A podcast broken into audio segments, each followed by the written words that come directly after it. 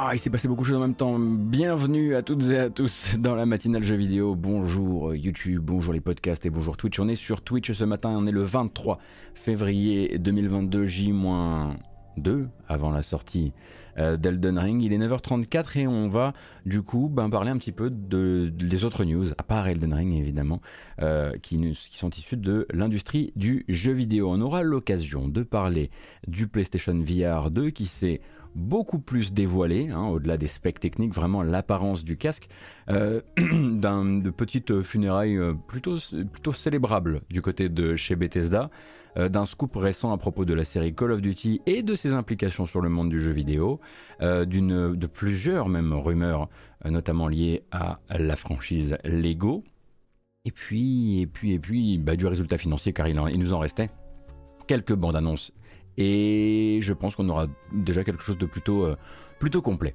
Euh, on va commencer donc avec une bande-annonce. Alors celle-ci, on aurait presque pu la passer lundi, car il suffisait qu'on rende l'antenne lundi matin pour que celle-ci fasse son apparition. C'était l'autre compte à rebours qui devait se terminer lundi. Il y avait donc celui qui était lié à Street Fighter 6, et puis il avait un autre du côté de chez Atlus, avec manifestement des nouvelles de la série Soul Hackers. Alors Soul Hackers finalement ne revient pas sous la forme d'un remaster, d'un reboot, d'un remake, mais tout simplement d'un nouvel épisode, et d'un nouvel épisode qui est en fait en train de terminé son développement et qui vise cette année. On regarde la bonne annonce ensemble de Soul Hackers 2. おはようリンゴ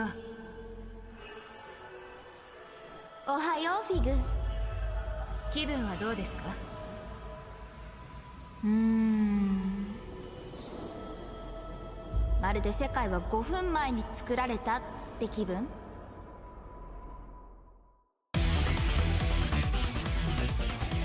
デビルサマナー悪魔を召喚し刺激する。俺のようなデビルサマナだ。私たちは彼らの死を阻止すればいいというわけですね。世界の終わりを止めるために。世界に破滅をもたらす。大いなる存在が降臨する。ファントムソサエティ？ファントムには貸しがあるからな。少なくともそいつを取り立てるまでは力を貸す復讐は必ず果たすわ。せっかく殺したのだからちゃんと死んだままでいてもらわないと困る。きっとまだ間に合う。君たちは間に合わない。運命は耐えられない。やめて言わないで。嘘。アロ相手は最強のサマナーだ勝てない喧嘩は売らないようにしようぜ。なんだあれ？怪しいな。怪しくありません。フィグです。とりあえず撃っとくか。大した覚悟だ。あなたもまたサマナーの業にとらわれているんですね。リンゴこのままだとあなたまで。私の手を取ってそうすればもう一度やり直すことができる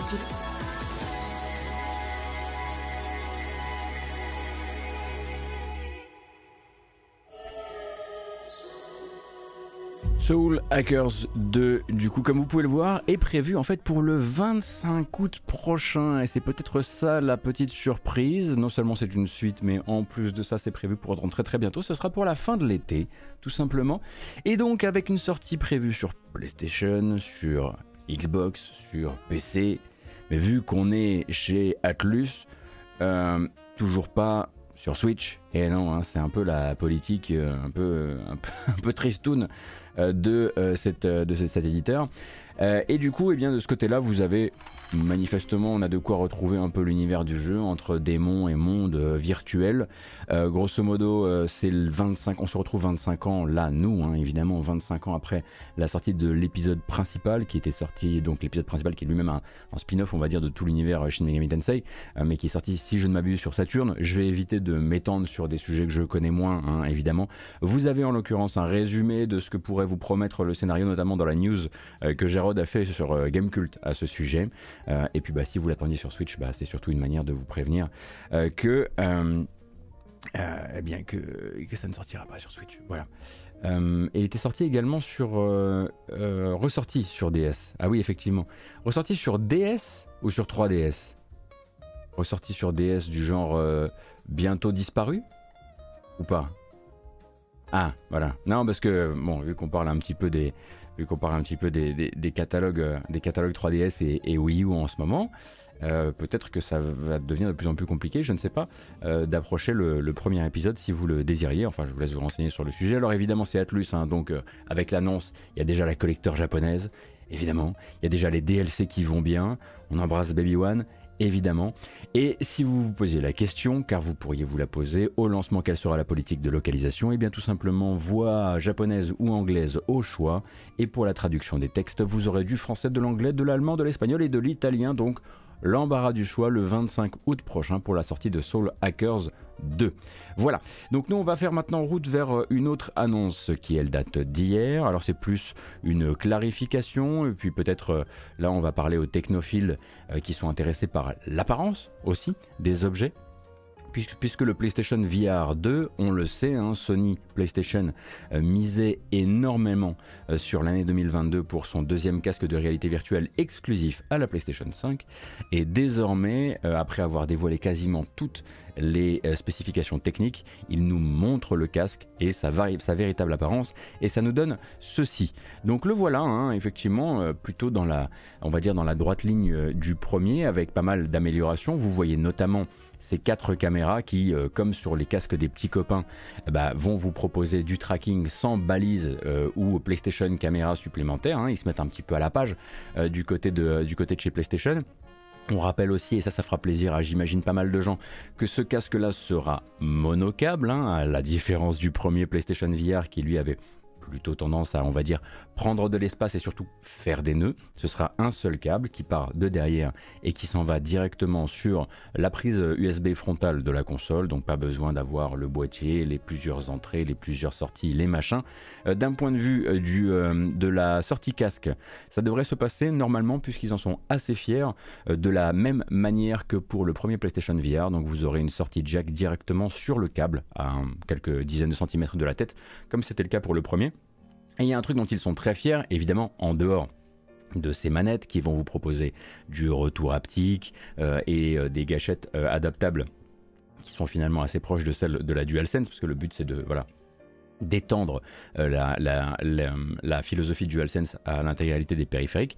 Il y a également un retour haptique dans le casque, puisque je vous rappelle qu'il y aura deux moteurs dans le casque qui permettront notamment de transmettre des vibrations autour du crâne, qui serviront euh, alors évidemment, on va pas vous taper dessus avec un marteau. Hein. Le but, c'est vraiment des choses extrêmement douces. Le but, ce sera soit d'améliorer l'immersion, soit, on le rappelle, euh, de réduire certains effets liés à la cinétose. Alors j'imagine que ce sera désactivable, bien sûr, puisque tout le monde n'a pas envie de ça. Euh, mais pour la cinétose, ça peut être très très aidant d'avoir des stimuli sur la surface du crâne. et en plus de ça, il y a un truc qu'on voit un petit peu dans cette, notamment dans cette photo là. voilà, vous le voyez un petit peu ici tac tac tac, et ils en sont extrêmement fiers, hein, il est tant si bien d'ailleurs que l'ingénieur derrière le casque qui s'appelle Eugene Morisawa prend le temps d'en parler, eh bien euh, ils, ont mis en, ils ont mis en place un euh, nouveau système, alors attendez, j'aurais dû vous le montrer ici en fait et non là, ils ont mis en place un nouveau système de ventilation pour le casque, alors évidemment c'est pas de la ventilation active, faut pas s'imaginer qu'il y a un ventilo qui va vous souffler sur la rétine, ce qui serait extrêmement désagréable, non, non. En fait, une ventilation passive qui voudrait qu'en gros, quand vous expirez, plutôt que de remonter et de créer de la buée, ça passe dans certaines rainures du casque pour éviter justement d'avoir à passer son temps à nettoyer les lentilles. puis ça peut être particulièrement, particulièrement emmerdant, notamment sur de longues sessions. Donc ils ont l'air d'avoir voulu euh, travailler cette partie-là. Et tant qu'on reste dans le form factor, on va dire, euh, de l'objet, il y a pas mal de choses qui ont aussi évolué, notamment maintenant la possibilité, vous avez ici cette molette qui va en fait bah, simplement permettre d'ajuster votre écart pupillaire, hein, puisque on n'a pas tous le même, et c'est aussi ça qui fait le confort dans un casque de réalité virtuelle. Euh, donc cette nouvelle molette, ainsi bon, qu'on imagine pas mal de nouvelles choses d'un point de vue de l'ergonomie, même si au final, grosso modo, la forme est conservée. On se retrouve toujours avec cette, euh, avec cette, euh, cette, ce serre-tête, on va dire, euh, réglable. et il faudra voir évidemment au niveau du poids. Ils promettent du mieux hein, de ce côté-là. Ils promettent un casque plus léger malgré la présence de ces moteurs. donc plus léger, monocable, etc. Et puis pour ce qui est des autres specs, hein, quand on sort de la forme de l'objet, ça on le savait déjà. Résolution dite 4K parce que 2000 x 2040 par œil. Euh, également donc la possibilité, il est en 90 Hz, mais la possibilité de le pousser en 120 Hz si besoin. Euh, champ de vision monte, donc il monte à 110 degrés. Euh, et puis bah, toujours ce tracking qui est réalisé par quatre caméras donc là-dessus, il n'y a pas vraiment de, euh, de, surprise. C'est un petit peu dans les, standards, on va dire, de l'industrie désormais. Euh, on rappelle cependant qu'il reste cette technologie du rendu fovéal qui est très intéressante et qu'on a très envie. Alors moi, j'ai jamais eu l'occasion d'en faire l'expérimentation, mais je, sais qu'il y a beaucoup de développeurs qui travaillent sur de la VR qui sont très habitués à ça. Donc le rendu fovéal, qu'est-ce que c'est? C'est la possibilité de suivre l'endroit où vous regardez. Donc il y a du tracking de votre, de votre regard. Et à partir de là, en fait, ça va permettre de réaliser du rendu adaptatif par rapport à l'endroit où vous regardez. Le but étant de dire, bah, quand vous regardez un point fixe, vous n'avez pas besoin d'avoir la résolution max sur les côtés. Donc ce qu'on va faire, c'est que de manière complètement seamless, en temps réel, on va mettre un maximum de la puissance de calcul là où vous regardez et du coup dégrader un maximum sur les côtés pour essayer bah, de répartir au mieux la puissance de calcul de la console. Donc le faux VL, c'est assez nouveau effectivement dans les casques de réalité virtuelle. Il y en a quelques-uns qui le font mais pas tous et PlayStation se lance là-dedans c'est un outil assez magnifique euh, pour les développeurs et ce qui veut également dire que si le casque propose du tracking de votre, de votre regard, ça pourra aussi être utilisé dans les contrôles, dans les jeux, par exemple pour améliorer l'immersion selon où vous regardez, les personnages qui vous regarderont si vous les regardez dans les yeux ou ce genre de choses. Mais on peut imaginer voilà, peut-être le, fait de, le fait de commander certaines choses avec ses yeux aussi au niveau de l'interface. Bref, bref, pardon. Et du coup, ben, la question que vous vous posez, évidemment celle de la date, eh ben il n'y en a pas. Voilà, il n'y en a pas. Il n'y a, pas de date, il n'y a pas de prix. Voilà.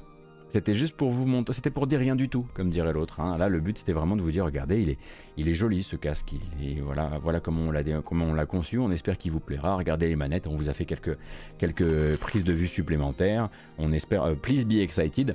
Et on le rappelle normalement. Selon les dernières rumeurs, le casque euh, de Sony, euh, donc exclusif PlayStation 5, euh, viserait quand même un lancement en cette fin d'année 2022 euh, et on devrait très logiquement voir aux alentours de, euh, aux alentours de avril, mai, juin, beaucoup de communication, j'imagine, autour des premiers casques qui viendront, viendront accompagner cette sortie. On imagine que ce sera le cas de Moss 2, donc le deuxième livre de la série Moss, qui devrait, à mon avis, être un jeu cross-casque, c'est-à-dire PSVR et PSVR 2, à vérifier. Euh, mais bon, cette année, on aura beaucoup, beaucoup d'informations, de nouvelles informations sur le sujet.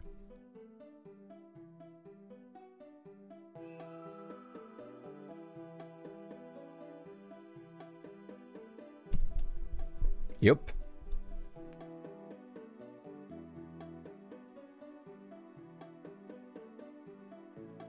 Du moment que Beat Saber tourne sur VR 2, c'est oui. Beat Saber avec une nouvelle mécanique qui vérifierait où tu regardes.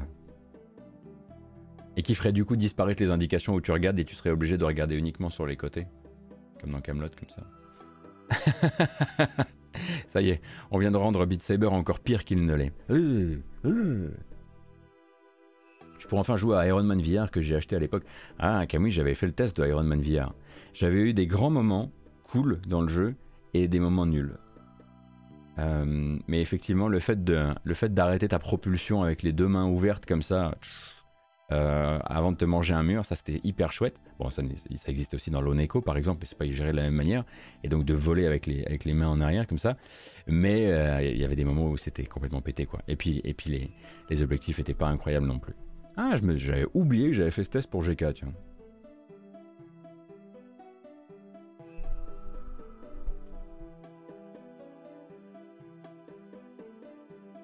Voilà donc. Euh, je parlais de petites, euh, de petites funérailles. Euh, les funérailles rigolotes sont assez rares. Profitons-en des petites funérailles chez Bethesda puisque c'est officiel. le launcher Bethesda, donc le lanceur PC Bethesda, ne survivra pas à l'union de l'éditeur avec Microsoft et Xbox. Bethesda a officiellement annoncé que son lanceur, sur lequel ils commercialisent leurs jeux sur PC, pas uniquement sur le dessus, hein, les jeux étaient aussi sur Steam, depuis 2016, eh bien, va simplement être mis à la retraite. Au profit de Steam, du coup, hein, qui abrite déjà tout le catalogue de, de, Bethesda et qui deviendra, qui redevient la plateforme centrale PC pour les jeux, pour les jeux de l'éditeur.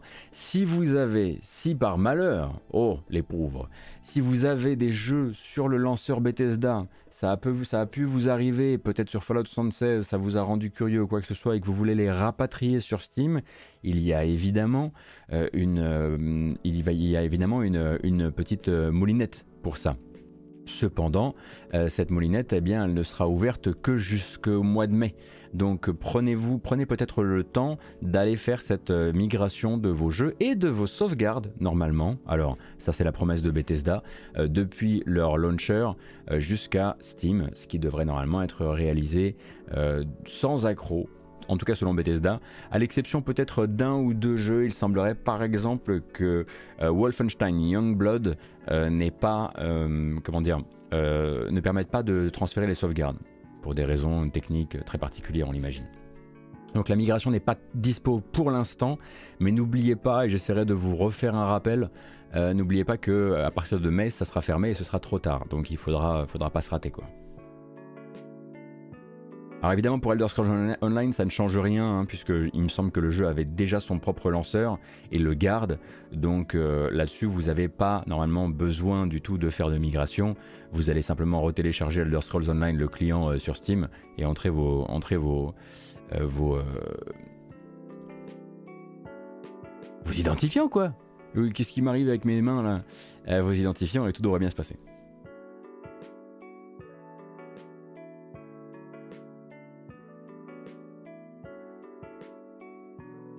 Ouais, ouais, je sais pas ce qui s'est passé là, j'ai perdu. Euh.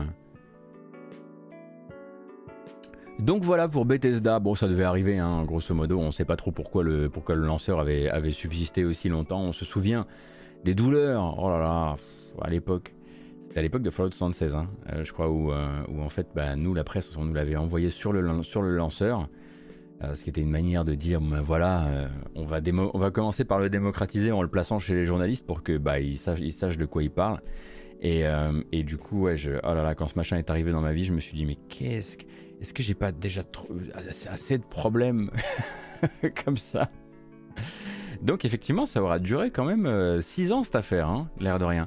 Moi, je lui donnais pas 3 ans à la base, mais il aura fait le double.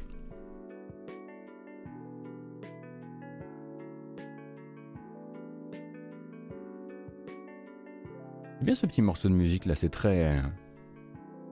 C'est très détendant.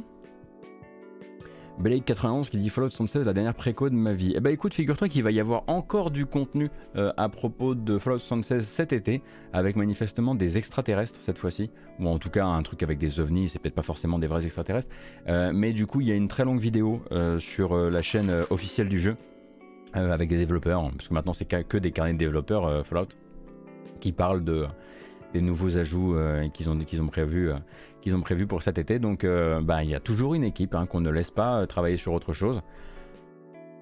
J'espère qu'ils s'amusent, franchement. Euh, si ça se trouve, en fait, moi j'ai une idée très, comment dire, j'ai une idée très négative du truc, mais si ça se trouve, il y a une équipe qui se marre et qui s'amuse vraiment. C'est vraiment tout ce que je leur souhaite en l'occurrence.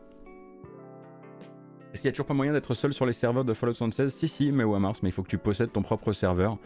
Il faut que tu possèdes un serveur privé.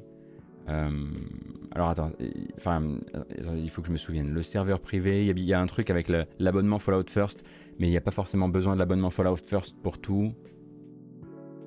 Euh, en tout cas, il faut payer.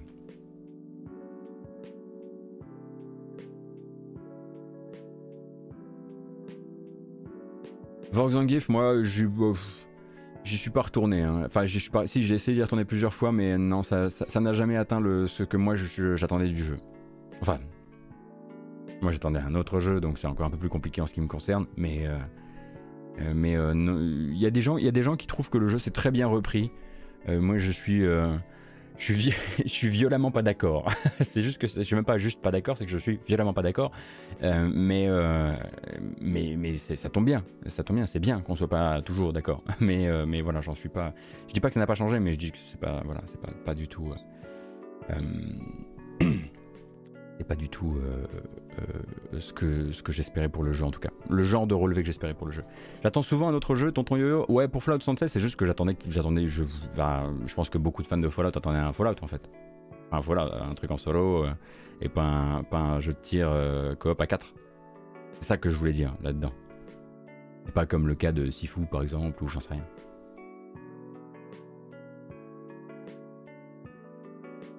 Hmm.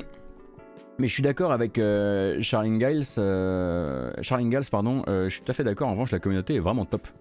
Là-dessus, il n'y a pas à dire.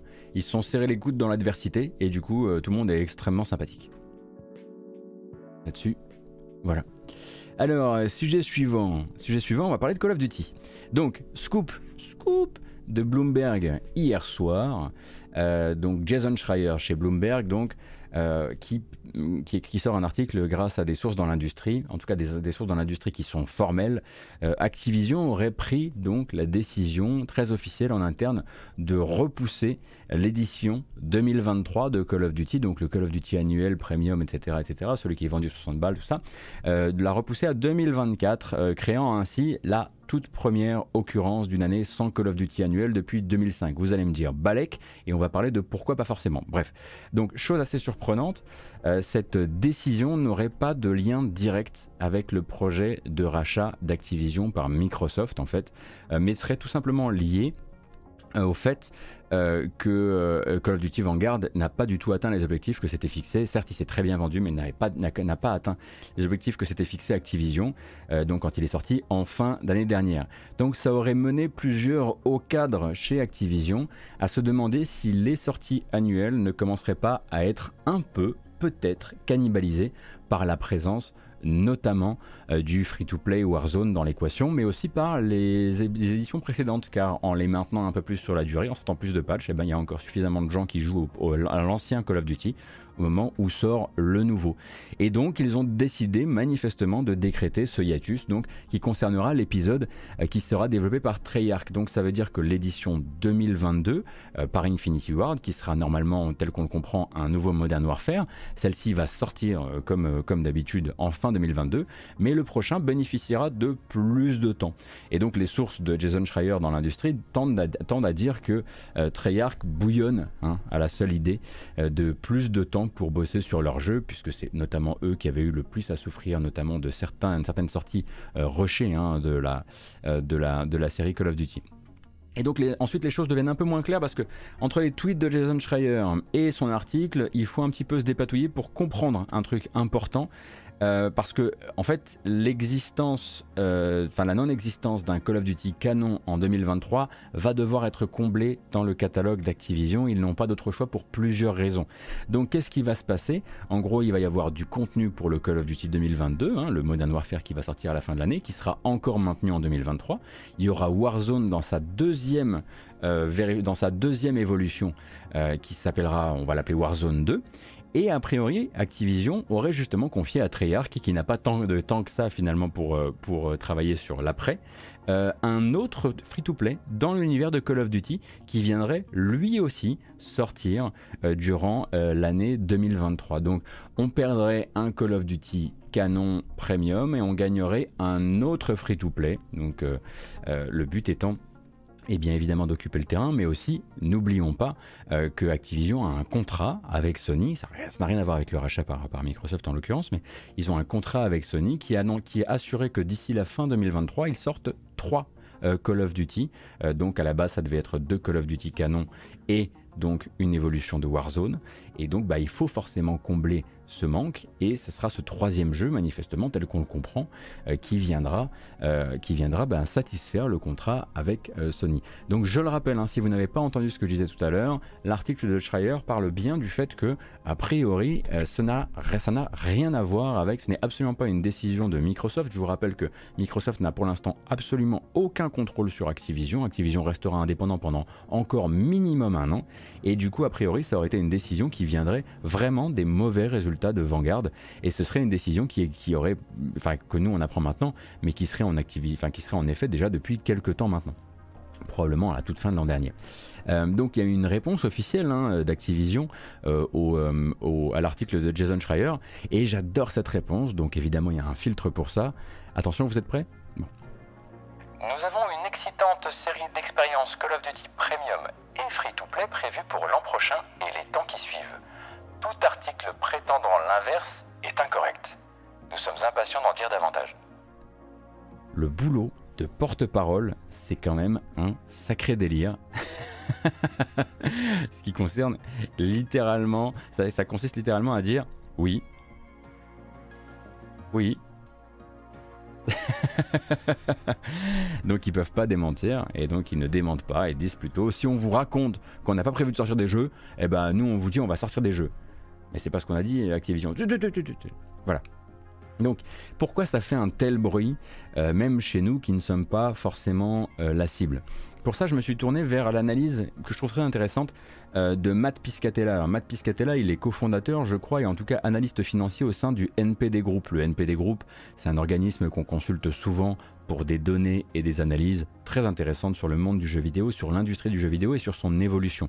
Et donc Matt Piscatella, dans une série de tweets récents du coup, euh, considère qu'une année sans Call of Duty, euh, on va dire le Call of Duty à 60 balles, hein, le Call of Duty de fin d'année, euh, je comprends pas votre vanne, je suis désolé. Bref, Matt Piscatella euh, considère qu'une année sans Call of Duty traditionnel, euh, eh bien, c'est un choc assez immense à la hauteur de l'industrie et à plusieurs endroits clés de la chaîne.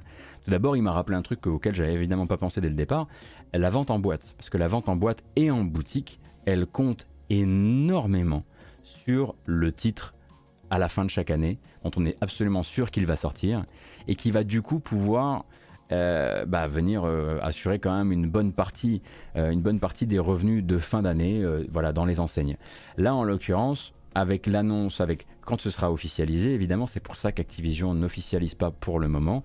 Il faudra que les grandes enseignes, que les boutiques, etc., revoient leurs revenus euh, euh, leur revenu euh, fin 2023 à la baisse parce que ça va être un manque à gagner assez important. Mais surtout, Matt Piscatella pose une autre question que je trouve très intéressante. Où vont les acheteurs traditionnels de Call of Duty, le Call of Duty Premium annuel, lorsque le fameux jeu n'est pas là? Parce que tous ces gens-là, c'est pas parce que Call of Duty n'est pas là qu'ils vont aller se payer un FIFA ou qu'ils vont aller se payer un Assassin's Creed ou ce genre de choses. C'est pas si simple que ça où vont ces gens avec leurs 70 euros? Il y a quand même de très grandes chances que justement ils se dirigent vers le Call of Duty qui ne s'arrête jamais par exemple, comme par exemple Call of Duty Warzone. Et de là, eh bien, ça devient un accélérateur assez rapide de l'adhésion à des systèmes euh, de free-to-play, à des systèmes de rémunération sur la durée, etc., etc. Les gens arrivent avec l'envie de jouer à un Call of Duty, ils se penchent sur un modèle économique qu'ils ne connaissent pas. C'est beaucoup, beaucoup de gens hein, quand on parle des, millions de joueurs de Call of Duty. Euh, et à partir de là, ils rentrent donc dans un nouveau, ils rentrent, en tout cas, ils peuvent se mettre à adhérer à un nouveau mode, de consommation qui va pouvoir euh, les approcher de Destiny 2, de Fortnite, etc., etc. Et donc venir également influer bah, sur les revenus, sur la durée, on va dire, euh, que euh, notamment PlayStation, mais également Xbox euh, sur ce genre de de, de transactions. Donc pour Matt Piscatella, en fait, ne pas donner au public Call of Duty son Call of Duty annuel, c'est forcément le voir migrer autre part, et c'est une migration tellement grosse qu'elle peut vraiment bouleverser et accélérer certaines transformations actuelles de l'industrie. Je trouve ça très intéressant et effectivement ça méritera du coup euh, que, ce soit, euh, que ce soit bien surveillé. Euh, donc je comprends un peu mieux pourquoi Activision ne nie pas ni ne confirme pour l'instant. Tu penses pas que déjà la grande majorité des joueurs euh, jouent à Code et à Warzone Bah écoute, j'ai pas les chiffres Zaquiel, mais je vais me reposer effectivement sur, sur ceux, de, sur ceux du, du, gars, du garçon. Euh, euh, généralement, voilà. Si, son, analyse, son analyse doit prendre en compte ce, genre de, données également. Donc, donc forcément, c'est, ce sont des informations à manipuler avec d'extrêmes pincettes, on s'en doute. Euh, euh, euh, et, donc, c'est probablement des, confirmations qui n'arriveront pas avant la sortie, à mon avis, du, du prochain Call of Duty Modern Warfare à la fin de l'année. Donc, bon, on verra.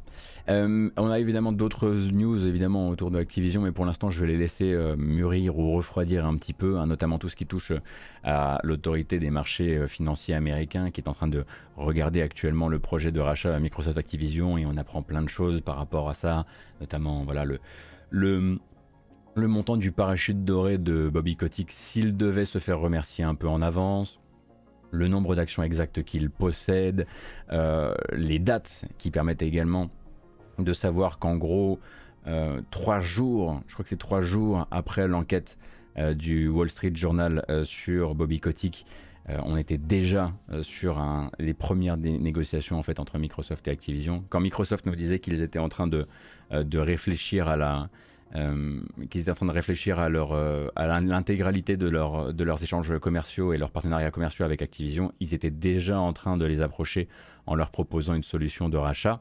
Euh, euh, et, a priori, les négociations auraient duré grosso modo un mois. Enfin, tout ça, c'est des trucs que j'aimerais plutôt bien remettre en, euh, bien remettre en forme quand on aura plus d'infos autour de tout ça. Notamment un truc que j'aimerais bien voir, bien voir explorer par les journalistes, c'est cette fameuse, cette fameuse clause qui viendra rappeler un, peu un truc qu'on s'était dit en matinale, qui voudrait que dans le projet de rachat de Microsoft par Activision, Activision n'est normalement pas censé euh, laisser arriver dans, euh, laisser se regrouper en syndicat une partie de son, de son salariat avant, la, avant le rachat. Microsoft se réserverait le droit, si ça devait arriver, d'abonder dans le sens d'Activision et dire bon, ben, puisque c'est en train d'arriver, oh ben, faites-le, c'est pas grave. Mais à la base, dans le contrat, il semblerait que ce n'était pas dans le projet. Voilà, le contrat disait un petit peu voilà, si vous pouvez quand même vous démerder pour que ça n'arrive pas en, pleine, en plein rachat, ce serait quand même une bonne chose. Et ça nous, rappelle, ça nous ramène évidemment à cette discussion qu'on avait eue. Est-ce que l'un des effets de bord de ce rachat pour toute l'industrie et qui intéresserait aussi bien Activision que Microsoft, ce ne serait pas aussi de se dire tiens, et si on empêchait la première syndicalisation AAA du jeu vidéo américain euh, tant que c'est tant qu'il en est encore temps. On rappelle donc que Raven et euh, Activision, euh, enfin que les agents de la QA de Raven et le patronat de Raven et Activision sont en train de se clasher donc sur cette idée d'un vote autour d'une cellule syndicale. donc à un moment ou à un autre, si ça devait voter et qu'il devait, il, devait vraiment y avoir un syndicat qui se formait au sein de Raven, il faudrait à un moment ou à un autre, enfin Microsoft et Activision seraient amenés à en parler de manière très sérieuse parce qu'à la base, c'était pas censé arriver.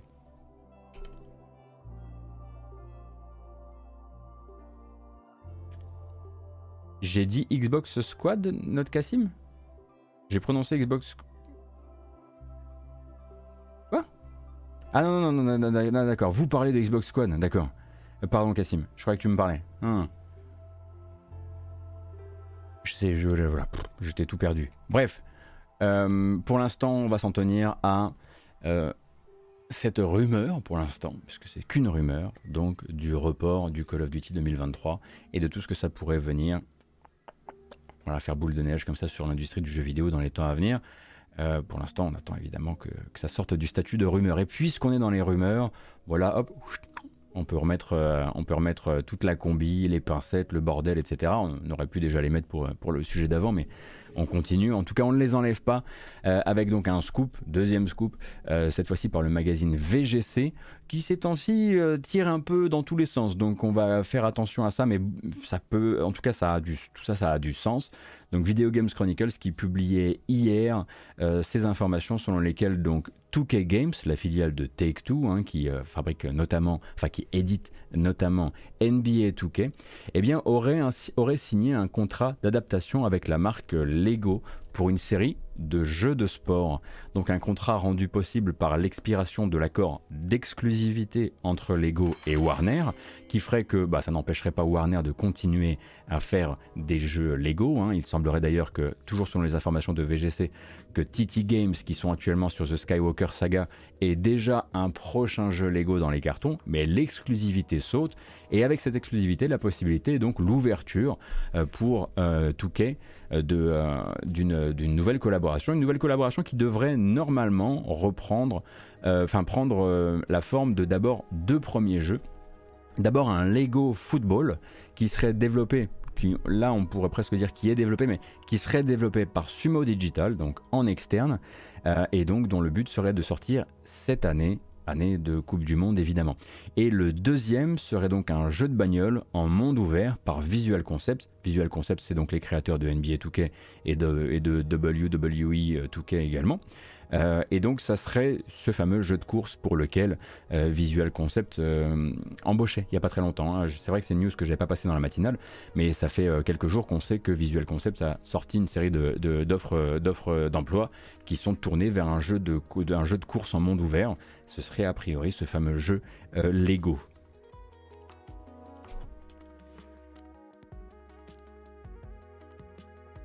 Donc effectivement, on pourrait se retrouver dans une euh, même année avec euh, Mario Foot, Lego Foot, mais, mais, pas, mais PES, du coup plus PES. Donc effectivement, le, moi je suis toujours pour le retour du foot rigolo. Je suis d'accord avec vous là-dessus.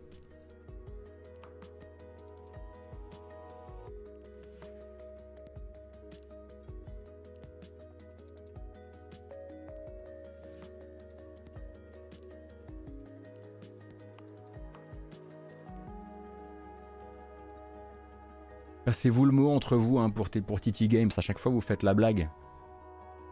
Eh, ça fait, eh, ça fait un an, moi, que je la fais la matinale déjà. Ça fait un an que vous faites toujours la même blague. Moi, je fatigue. Il, il, faut, il faut que vous vous passiez le mot maintenant. Ah, il y en a un qui le note dans son petit carnet. Ça s'écrit TT Games. je, je, suis en train de creuser ma tombe là. En essayant d'expliquer, je suis en train de creuser ma tombe.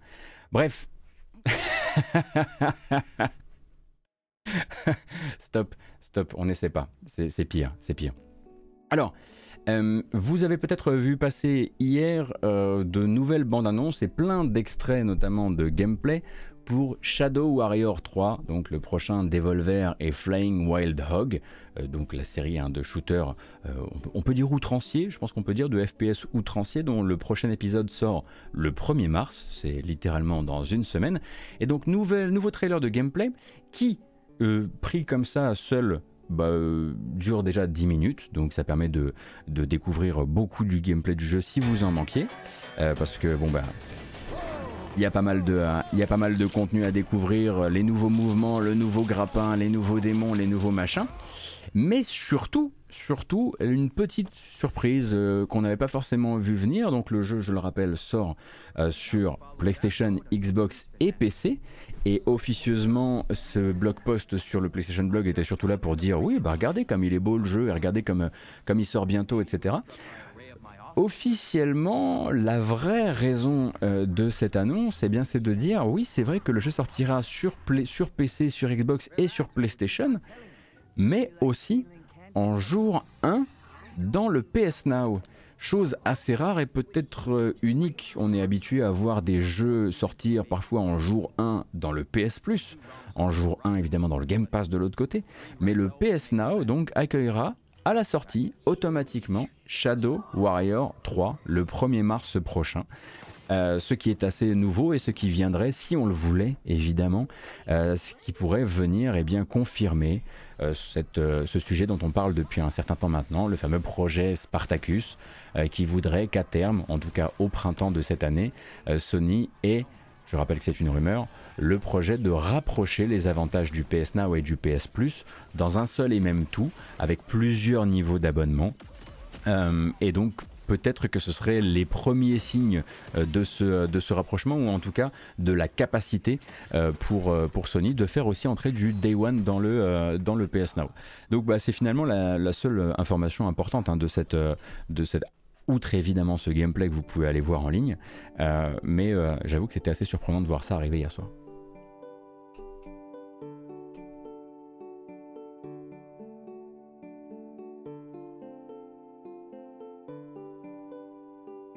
Full tristesse qu'il soit que solo. Ah oui, Max, c'est vrai que le deuxième était coop. Le deuxième et le premier ou seulement le. Ah non, non, non, il est pas que solo le, troisième. Il y, a du, y de la coop à deux, non? J'ai un doute. Est-ce que c'est toujours 720p le PS Now? Euh, Non, non, Double Soviet, ça a bougé. Ça a bougé, hein, et ils ont, ils, sont, ils ont réarmé vers du 1080p euh, euh, pour la plupart des jeux, en tout cas, milieu de l'année dernière. Donc il est vraiment annoncé solo. Putain, j'étais vraiment persuadé qu'il y avait de la coop dans le 3, c'est fou ça. Et je rappelle hein, évidemment que euh, le PS Now, ce n'est pas que du streaming. Vous avez bien sûr la possibilité de streamer des jeux, de, streamer les jeux depuis la console ou depuis l'application PC, puisque c'est aussi l'une des utilisations du PS Now. Euh, mais euh, que vous pouvez aussi les télécharger sur la console pour la grande majorité.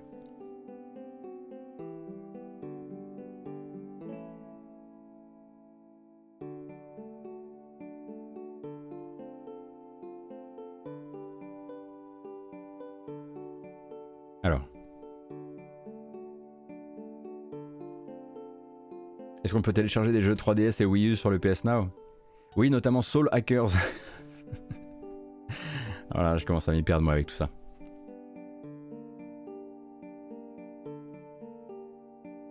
Alors, qu'est-ce que je vois ici? Ah, on va parler de résultats financiers.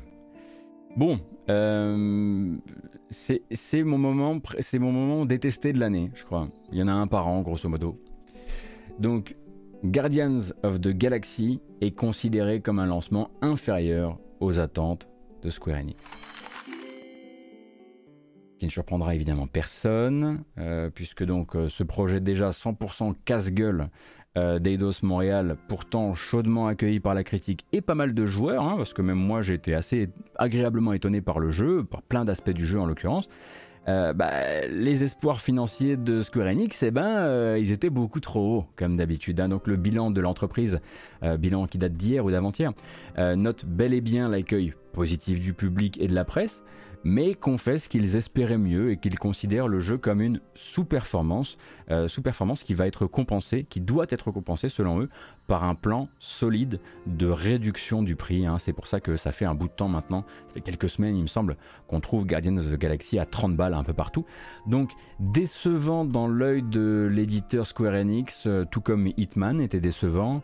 Euh, tout comme Deus Ex, hein, forcément, le projet précédent de Eidos Montréal, tout comme Tomb Raider 2013, quand Tomb Raider 2013 était le Tomb Raider le plus vendu de l'histoire des Tomb Raider, quand même, quand même décevant dans l'œil de Square Enix, et puis, et puis comme Avengers aussi, bien sûr, mais ça c'est un petit peu, un petit peu plus évident. Pas décevant en revanche, puisque comme Outriders, hein, Outriders hier encore, l'année dernière, c'était... Euh, un succès incroyable, euh, on ne s'attendait pas à ça, c'est parti, ça va être une franchise un an plus tard, je suis pas sûr qu'on entende encore Square Enix nous expliquer qu'Outriders ça va devenir une franchise, puisque voilà, on n'entend plus parler du jeu. Mais voilà, hein, toujours cette vision comme ça, tunnel vision sur les deux prochains jours de l'année. Euh, et grosso modo, euh, Square Enix, euh, jamais content. Il n'y a rien de, rien de bien surprenant à, ça. Sauf évidemment pour FF14 qui continue à apporter une très bonne partie. des, revenus des revenus, on va dire des, gros, des revenus des grosses licences euh, du, côté de chez, euh, du côté de chez Square Enix. Donc le problème c'est que la nouvelle n'est pas forcément... Euh, bah, on, pourrait simplement se moquer de Square Enix et se dire putain vous êtes jamais content, c'est terrible, regardez un petit peu ce qui se passe quand les gens s'éloignent de vous, notamment par exemple IO Interactive, regardez ce qu'ils ont réussi à faire avec Hitman 3, si vous avez pas ça un succès, c'est probablement que vos, campagnes de communication sont trop chères et mal avisé et vos attentes trop hautes. Euh, il y a un problème quelque part. Enfin, clairement, c'est le problème, c'est vous, quoi.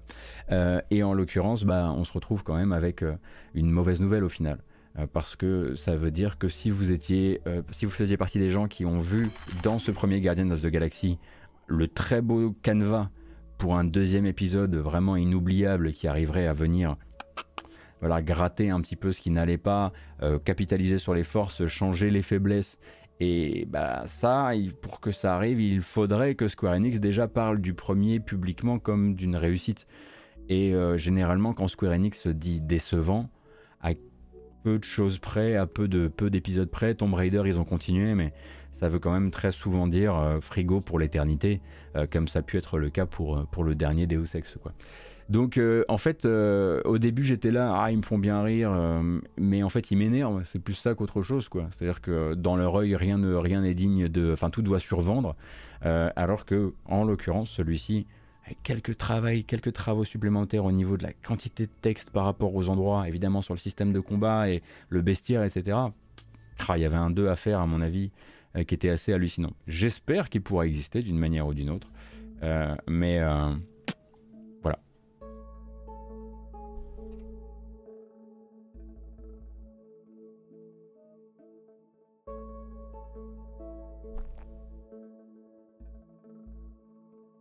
Ah oui, non, et bien sûr, il y a la partie licence, effectivement.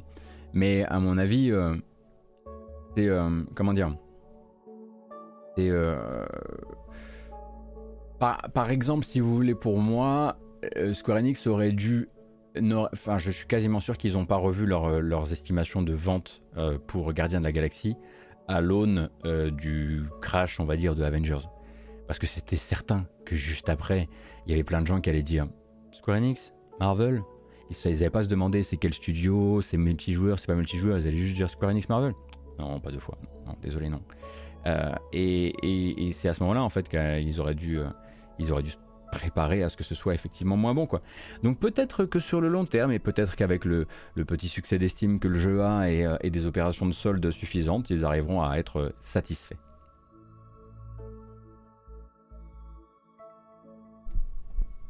Qu'est-ce que ça va être pour Babylon's Fall? Ah, Babylon's Fall, à mon avis, ça coûte moins cher. Hein.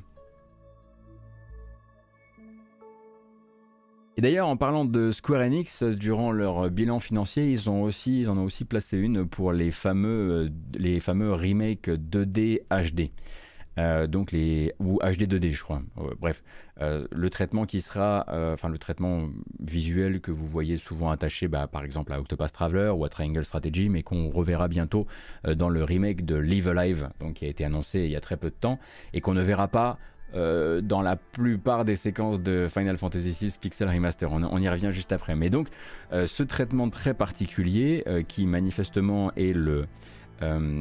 comment dire est le, l'apanage d'un studio, d'une équipe qui s'appelle la Team Asano, euh, a priori pourrait euh, être répliqué euh, dans, les, dans les temps à venir, puisqu'en gros Square Enix est allé voir la Team Asano, leur a dit voilà, voilà un catalogue de jeux Super NES qu'on aimerait voir remaké d'une manière ou d'une autre à un moment.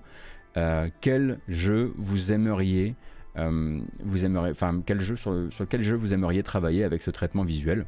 Et c'est là donc qu'est né le projet Live Alive, parce qu'ils se sont rendus compte que c'était très probablement un très bon exercice celui-ci et que le jeu s'y prêtait bien. Bon, particulier en plus, hein, puisque le jeu voilà, n'était pas disponible sur tous les territoires, etc. Donc pas forcément le plus porteur peut-être d'un point de vue des ventes, mais on ne sait jamais. Euh, mais il y a d'autres projets et ils aimeraient bien, ils bien ensuite en faire d'autres. Square Enix se dit intéressé dans l'idée de refaire d'autres de DHD dans les temps à venir. Et la question serait évidemment de savoir est-ce que ce serait uniquement les jeux de Square ou aussi les jeux Enix, auquel cas Terranigma, euh, me semble être quand même un jeu qui mériterait euh, ce genre de traitement. Pendant ce temps-là, on peut toujours se poser la question de pourquoi FF6, lui, ne l'a pas mérité alors qu'il a ce statut de légende, etc. etc. Pour, pour FF6, en revanche, vous avez des éléments de réponse à moitié, on va dire, dans le sens où on a appris euh, très récemment. Alors, on parle de jeux Super NES, hein.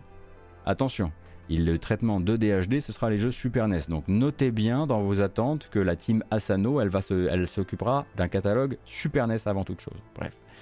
Euh, FF6 Pixel Remaster, qui sort donc aujourd'hui, euh, bénéficiera d'un travail supplémentaire par rapport aux autres Pixel Remaster, puisque eh bien, avant vous étiez habitué à donc, des sprites redessinés, de l'affichage 4K, une réorchestration intégrale de la bande originale et évidemment qu'on attend très très fort euh, qu'on attend très très fort à la bande originale de FF6 Pixel Remaster. Mais là, il va quand même y avoir un tout petit peu de changement. Toute la séquence de l'opéra est entièrement revue avec des traitements un peu 3D de DHD, on va dire. Vous allez voir ça dans une toute petite bande-annonce. Mais aussi un opéra chanté. Et chanté aussi en français.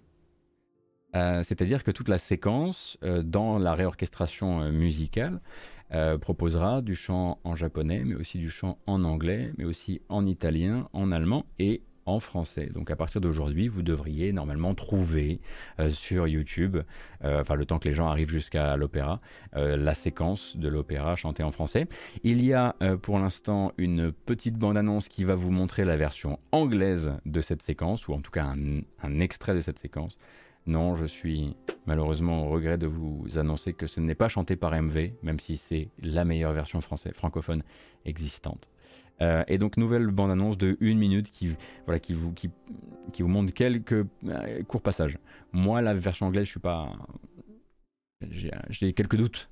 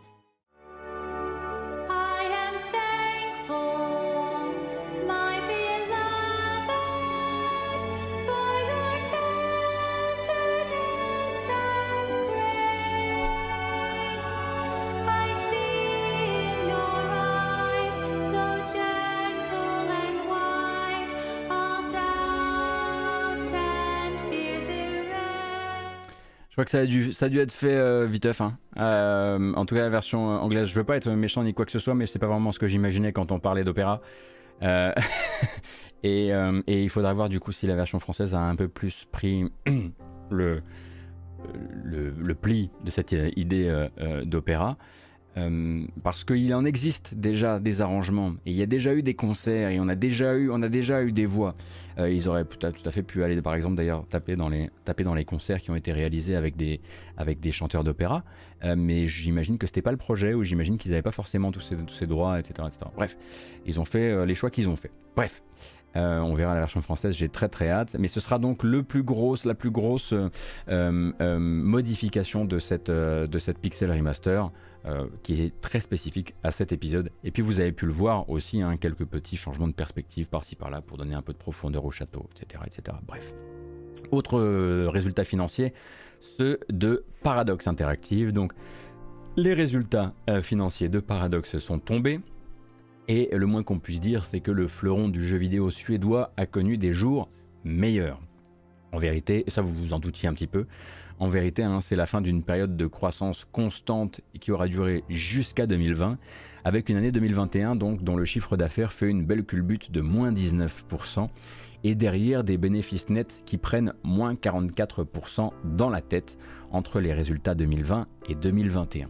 Donc les chiffres, euh, comme le rappelle l'entreprise, reflètent notamment une très forte dépréciation du groupe euh, qui leur a coûté 22 millions d'euros lorsqu'en gros ils ont annoncé, je sais pas si vous vous souvenez, c'était l'an dernier à mon avis, je crois que c'était à l'entrée de l'été, un truc comme ça, lorsqu'ils ont annoncé donc euh, une série d'annulations Manu Militari un, certain nombre de jeux dont on n'avait jamais entendu parler mais qui avaient été annulés en interne dans le but donc de recentrer l'activité de Paradox sur les jeux typés Paradox, donc euh, stratégie, grande stratégie, gestion. Donc il y avait d'autres projets autour de ça qui ont été annulés sans qu'on ait même su qu'ils existaient et a priori, à ce moment-là, bah, d'un point, de vue de la, d'un point de vue de la valorisation, ça a pris un petit peu cher dans la tronche. Et à côté de ça, on rappelle bien sûr qu'il y a toujours la question Vampire, sur, euh, Vampire de Masquerade Bloodlines 2, qui lui n'est pas une annulation, qui a été confisqué à son ancien développeur, qui a été confié à un nouveau développeur, qui, qui considère, qui sera toujours, euh, j'ai, j'ai failli dire Vampire Survivor, c'est ça, euh, qui, qui consistera quand même peut-être à l'un des l'un des rares jeux non stratégie gestion euh, du catalogue futur de Paradox Interactive. En tout cas, celui-ci, ils ne peuvent pas, euh, ils ne peuvent pas l'annuler. Bref, euh, donc la stratégie et la gestion au centre. Et donc l'autre explication évidemment centrale de ces mauvais chiffres, c'est tout simplement donc le peu de sorties sur la période 2021, tout simplement. et c'est sans compter évidemment l'accueil critique parfois assez difficile réservé à ces sorties. Donc des DLC pour Stellaris, Hearts of Iron 4, euh, Empire of Sin qui a fait ce qu'il a pu hein, malheureusement, euh, Cities Skylines, euh, la sortie d'accès anticipé de Surviving the Aftermath. moi j'avais juste essayé en accès anticipé, je sais sais pas comment a été reçu le jeu en 1.0. Donc année évidemment avec peu de sorties, des DLC assez assez mal jugés aussi par, par le grand public. Et puis bah, avec cette dévalorisation derrière, forcément une année difficile. Euh, donc année difficile qui vient justement, euh, qui colle avec celle du retour aux affaires de Frederick Wester. Hein. On rappelle que Frederick Wester avait été euh, PDG de Paradox il y a des années, ne l'était plus depuis trois ans. Il avait un autre rôle dans l'entreprise pendant que c'était Ebal Jungerund qui travaillait, euh, qui était la patronne du studio. elle s'est barrée, elle, pour des accords éditoriaux. C'est Frederick Wester qui a repris le boulot. Et donc lui, c'est maintenant lui qui rend compte de ces choses-là hein, lors, des, lors des, des, des bilans financiers. Pardon. Et donc, lui, il avoue tout simplement que Paradox n'a pas assuré l'an dernier, avec à la fois trop peu de sorties et un niveau de qualité en forte baisse. Voilà, ça c'est dit, et je pense que c'est important qu'il le dise à la fois pour les investisseurs, mais aussi tout simplement pour les gens, hein, pour les, joueurs. Et euh, pendant qu'en parallèle, il bah, ne faut pas oublier non plus que l'image publique du studio, elle a pris assez cher, d'abord dans la presse suédoise, puis internationale sur les conditions de travail et sur euh, la culture d'entreprise. Et donc les plans pour cette année, évidemment, ça va être de redresser le nez sur ces différents sujets, mais ça va être aussi de réduire encore un peu plus la part d'investissement réalisée auprès des développeurs externes. Donc Frédéric Wester l'explique comme ça, euh, les rares jeux qui seront pas développés en interne, et on imagine qu'il met justement Vampire de côté, et non pas Vampire Survivors de côté, mais Vampire de côté, ils vont être supervisés par une toute petite équipe au sein de Paradox qui sera détaché des moyens de production, donc vraiment le but étant de limiter un maximum bah, les perturbations et les dépenses. Et a priori, cette équipe disposera d'un budget serré, voire très serré pour opérer. Ce qui laisse penser que le peu de jeux externes à Paradox, donc le peu de jeux édités par Paradox de développeurs précédemment indépendants, etc., euh, seront probablement de plus petites expériences encore. Donc voilà, ça c'est les plans pour Paradox pour la suite, avec évidemment, bon ben voilà, hein, comme on disait, se, reconcentrer sur son segment de marché euh, habituel et peut-être aussi revoir, ça on en avait déjà parlé, la manière dont ils font les extensions, le temps qu'ils laissent à la création des extensions pour ne pas reproduire certaines erreurs, notamment du début de l'année 2021.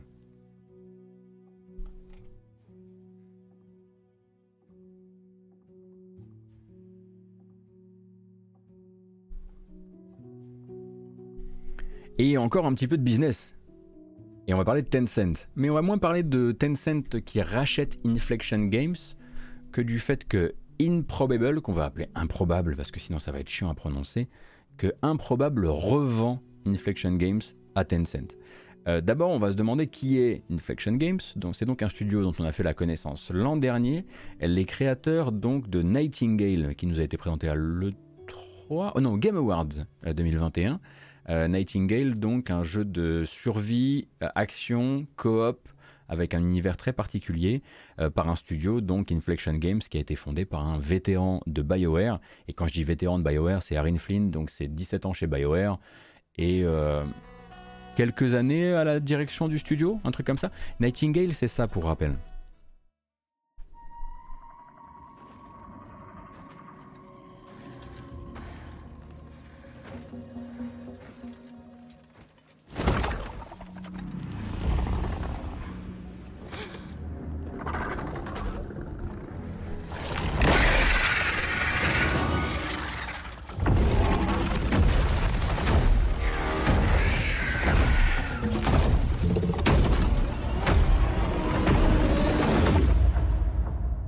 The day the portal network collapsed, stranding us in these realms. Et donc Nightingale est toujours prévu pour une arrivée en accès anticipé cette année sur Steam, à une, euh, différence près, hein, c'est que euh, les, euh, les, possesseurs du studio, les possesseurs d'Inflection Games, donc le, le, groupe improbable, eh bien, a décidé de faire une croix sur ses activités jeux vidéo. Alors c'est un petit peu dommage, hein, puisque Aaron Flynn, cet ancien de Bioware, leur a fait confiance, s'est dit qu'il allait se faire accompagner par des gens qui étaient intéressés par le jeu vidéo. Le problème, c'est qu'improbable, eh ben, eh, jeux vidéo, ça les intéresse plus. Bah non, parce que maintenant, ce qui les intéresse, c'est le métavers. Bah, eh, eh oui, eh oui. Donc euh, simplement, bah, ils revendent les studios, tout simplement. Hein. Le monde va trop vite malheureusement et l'argent doit être, très vite fait. Donc puisqu'ils se barrent, bon, bon débarras, hein, euh, qu'ils se barrent faire du, du métavers, et du coup ils revendent le jeu à Tencent. Et euh, c'est Tencent qui va donc euh, récupérer le jeu, Inflection Games, enfin le jeu et le studio d'ailleurs, euh, et on n'a pas donc le montant de ce rachat, mais ça a dû être une sacrée galère pour le studio quand même, parce que improbable, hein, qui est là quand même pour, vous l'aurez compris, bah, les coups de com, les petites bulles, etc. Eux, leur but, il y a encore quelques années, c'était de fabriquer une famille de studios. Une famille de studios qui serait liée de manière assez diagonale comme ça par une utilisation d'une même technologie qu'ils possèdent évidemment et qu'ils ont avaient très envie de mettre en avant, qui s'appelle Spatial, Spatial OS. Donc Spatial OS, euh, je ne suis pas spécialiste, mais grosso modo, j'ai cru comprendre que c'était donc de l'utilisation de cloud computing, donc de calcul dans le cloud, pour, pour réaliser des simulations à très grande, à très grande échelle qui, soient, qui puissent être utilisables dans des jeux multijoueurs. Donc le but d'improbable, c'était d'avoir une série de jeux qui mettent en avant leur techno, sauf que le métavers est arrivé, ils se sont dit, oh là là, on n'a plus le temps, on vous laisse les mecs, et ils revendent. Euh, ce qui veut dire du coup que si Tencent récupère Nightingale et Inflection Games, et que le studio venait à, continuer à utiliser Spatial OS, ils allaient payer des droits dessus. Euh, du coup, bah, ça fait quelques mois maintenant que le studio est au courant et du coup est en train de débarrasser le jeu d'une techno qu'il utilisait. Alors, à quelle échelle, ça je ne sais pas, hein, je ne suis pas dans les petits papiers, euh, mais en gros, il semblerait que ça, date depuis grosso modo la, euh, fin de l'été. euh, Inflection Games est au courant du projet de rachat et grosso modo se débarrasse de la techno pour pouvoir passer chez Tencent et continuer à faire tout ça sans, calcul, sans calcul dans le cloud et tout le bordel. Donc vraiment, vraiment, vous partez de chez BioWare, qui est déjà un endroit qui a vécu des hauts, des bas, etc. Vous signez avec des mecs qui sont, qui, qui là sur les, là pour les trucs qui brillent et vous vous retrouvez brinque de rachat en rachat. Cependant, ça n'empêche pas Arin Flynn et Inflection de promettre que Nightingale, euh, que la date de sortie de Nightingale ne sera pas impactée a priori euh, par euh, ces changements techniques. le jeu est toujours attendu pour cette année sur l'accès anticipé de Steam et puis bon c'est là qu'on verra un petit peu plus de quoi il retourne. Ça a l'air grosso modo hein, d'être un, un jeu coop action survie comme il en existe déjà beaucoup même si son univers j'avoue façon un petit peu euh, les Gentlemen Extraordinaires euh, slash Elden Ring m'intéressent un petit peu. J'ai hâte de voir euh, ce que ça peut donner. Alors le problème c'est que Inflection c'était pas les seuls studios, c'était pas le seul studio de cette famille de studios qui était en création. Il y en avait un deuxième. Le deuxième c'est Midwinter Entertainment. Alors Midwinter Entertainment, eux, ben, pour l'instant, ils n'ont pas trouvé preneur. Et c'est assez normal puisque eux, ils ont déjà lancé leur jeu et que leur jeu, ça s'est pas super bien passé. je ne sais pas si vous vous souvenez de Scavengers. Déjà, le nom ne nous aide pas énormément, mais Scavengers était donc un TPS coopératif euh, sorti en accès anticipé et en free-to-play l'année dernière sur Steam. Une espèce de petite bulle de hype où directement ils ont, euh, comment dire, euh, ils ont récupéré plusieurs milliers de joueurs qui sont arrivés très très vite sur le jeu et directement derrière, les critiques Steam étaient assez mauvaises. Euh, et donc, bah, ce studio-là, qui est déjà en difficulté et qui a maintenant un contrat euh, avec les joueurs via cet accès anticipé, euh, n'a plus vraiment de soutien, ou en tout cas est dans le panier de la mariée, enfin, pas, dans le panier de la mariée, pardon, mais voilà, son, possesseur cherche à le revendre, mais qui voudra récupérer un studio qui s'est déjà gaufré en accès anticipé. Donc voilà pour les aléas de toutes ces petites choses-là, et donc c'est Tencent qui récupère non pas Winter, mais Inflection et donc Nightingale. Et on va pouvoir se refaire ce merveilleux petit résumé que nous propose à chaque fois Jarod sur Gamecult que possède Tencent. Tencent possède Riot Games, Supercell, Funcom, Sumo Digital, Clay, Splash Damage, Digital Extremes, Grinding Gear Games, Shark Mob, Jaeger, Soleil, Turtle Rock Studio et Inflection Games. Ils ont également des parts dans Epic, Fat Shark, Larian, Dontnod, Bloober, Marvelous, Krafton, Frontier, Paradox, Ubisoft, Platinum Games, Remedy, Bad Robot, Platonic Games, Voodoo. Ça va? Alors pas de tête évidemment, hein, comme je le disais, merci Jarod. Et aucune part dans la matinale.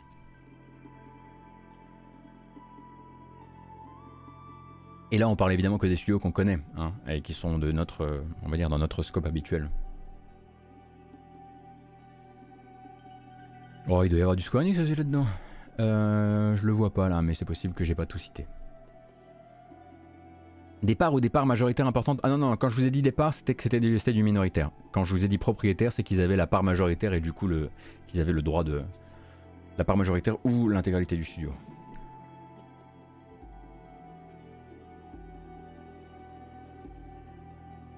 Ah non, Voodoo, ce ne sont pas ceux de 3DFX. Euh, ou peut-être que c'est les mêmes, mais en tout cas, ils font pas la même chose. Hein. Alors, Splash Damage, aux dernières nouvelles, leur prochain jeu, c'est. On a entendu parler, parce que je vois que la question a été posée euh, sur, euh, sur le chat. On a entendu parler en fin d'année dernière.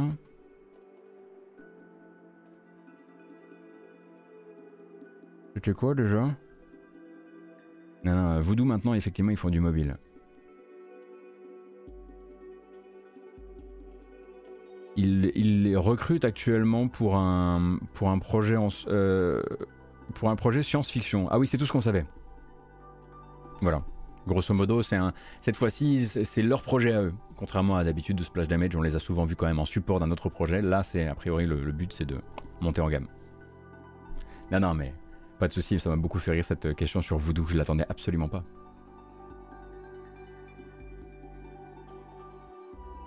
Bah Exaes, je vois pourquoi tu poses la question, c'est pas de l'anti-concurrence ça? Bah le truc c'est que c'est pas comme si... c'est pas vraiment la même question, c'est pas une question que tu peux, tu peux poser dans la mesure où, où en fait ça n'empêcherait pas une partie du public de ne plus accéder au jeu, ça, ne force pas l'achat d'une console en particulier parce que ça continue à être du multiplateforme. Enfin c'est pas en tout cas la même, tu, tu étudies pas le truc euh, dans le même sens. Je dis pas que ça n'en est pas parce que je n'y connais rien, mais tu n'étudies pas ça euh, comme tu, étudierais le rachat euh, de, par Microsoft ou ce genre de choses. Et, et d'ailleurs je le rappelle encore une fois pour toutes les choses liées à de l'anti-concurrence ou ce genre de choses, Microsoft n'est pas étudié comme un monopole. Euh, avec ses tentatives de rachat actuellement. Absolument pas. Le but, c'est pas de se poser les questions est-ce un monopole? Car ce n'en est pas un. Oh j'ai entendu effectivement le mot 3DFX. Je reviens pas. Alors, on pourrait faire 25 minutes, c'est vrai, euh, sur, sur le logo de Street Fighter V, mais je pense qu'on a déjà tout dit et que vous avez déjà tout vu sur le sujet. Oui, le logo de Street Fighter V a été fabriqué euh, comme on pouvait s'y attendre, comme on, quand on en parlait, Street Fighter 6 pardon, euh, lundi matin, euh, a été fabriqué en achetant un logo à 80 balles sur une banque de logos. voilà. Pour l'instant, ce logo-là, en tout cas celui qui est utilisé pour le moment, est un logo à 80 balles qui fait un petit peu précipité et, et d'ailleurs qui est également utilisé par une convention science-fiction à Colmar. Je voulais, je voulais chercher. Ça sera votre ARG du moment. Le même SF sans évidemment le petit 6, est utilisé par une convention science-fiction euh, de donc euh, voilà voilà SF Colmar ou je sais plus comment ça s'appelle exactement mais voilà ça vous fera une petite recherche sur internet euh, et grosso modo évidemment ils se font tartiner sur internet à cause de ça alors que bon effectivement ça peut être un placeholder c'est quand même assez rare de dévoiler des, jeux avec des logos placeholder mais bon parfois j'imagine qu'on est précipité. Il y avait peut-être cette échéance justement euh, de euh, comment dire cette échéance du Capcom Pro Tour euh, ou ce genre de choses, mais c'est pas vraiment un, sujet parce que en gros ça ne peut absolument pas, ça ne dit absolument pas, enfin la manière dont on travaille un logo, ça ne dit rien de la manière dont on travaille un jeu en fait, parce que c'est pas les mêmes, c'est vraiment pas les mêmes les mêmes divisions qui travaillent là-dessus. Vous pouvez avoir une, une, division marketing qui est complètement à la ramasse sur un truc, ça veut absolument pas, ça ne reflète pas le travail sur un jeu. Donc voilà, oui, il y a des très bonnes blagues actuellement, oui. Euh, je trouve qu'il y en a des très bonnes en tout cas. Bon, bah, ils ont tendu un peu le bâton avec cette histoire. Et c'est pas très grave. Mais effectivement. Il y a également une bonne annonce de Elden Ring qui est sortie, la bonne annonce de lancement. On la regardera pas aujourd'hui, on la regardera vendredi quand même, histoire de, de préserver à un minimum le, le, côté, on va dire, euh, événementiel de tout ça. Euh, et, et puis parce que, voilà, j'ai déjà failli vous spoiler lundi. Là, je voudrais pas vous spoiler encore plus euh, maintenant. Moi, je peux pas me spoiler.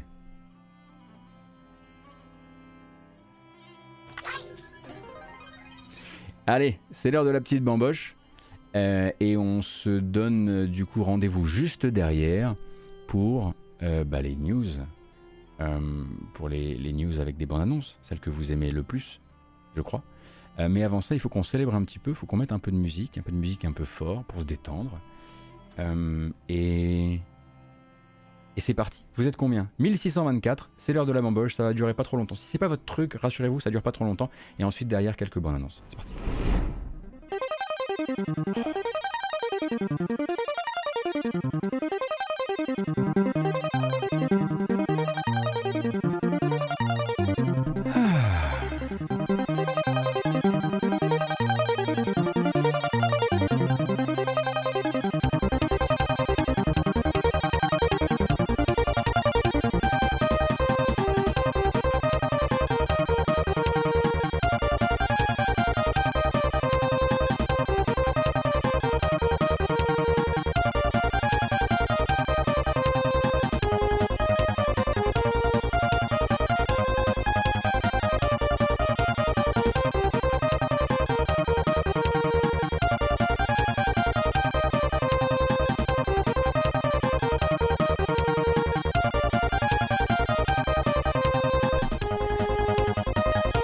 Beaucoup.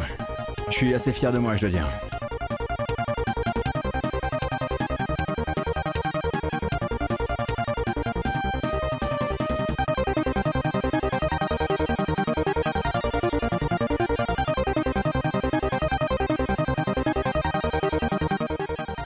Et voilà. Et je vous rappelle donc que cette matinale, comme toutes les autres d'ailleurs, finira sur les plateformes habituelles. D'abord sur YouTube avec une version chapitrée comme à l'habitude qui arrivera en début d'après-midi. Euh, ainsi qu'une version audio rattrapable sur les plateformes de podcast. Hein. donc euh, voilà, c'est très habituel. Mais c'est simplement pour vous rappeler le truc au cas où vous auriez raté les épisodes précédents. Et donc euh, youtube.com slash gotos, c'est très bien. Et puis la matinale jeu vidéo, vous cherchez ça sur Google Podcast, Apple Podcast, Podcast Addict, Spotify, Deezer. tout y est. et maintenant, je pense qu'on a tout dit, à part peut-être qu'on peut remettre un peu de son. Donnez-moi une seconde, il est l'heure d'ouvrir la fenêtre.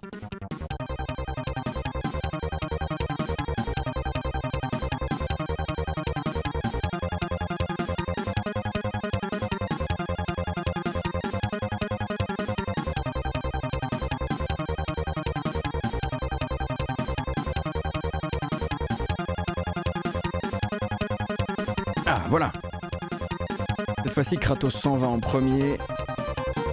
Et nous, ah là là, c'est la fin. En revanche, on fait plus la fête. La bamboche, c'est terminé.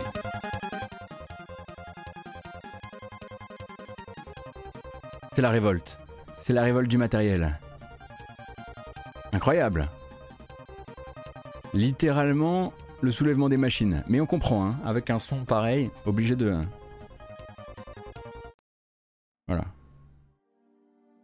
Obligé de sortir les grands moyens pour satisfaire l'ordinateur.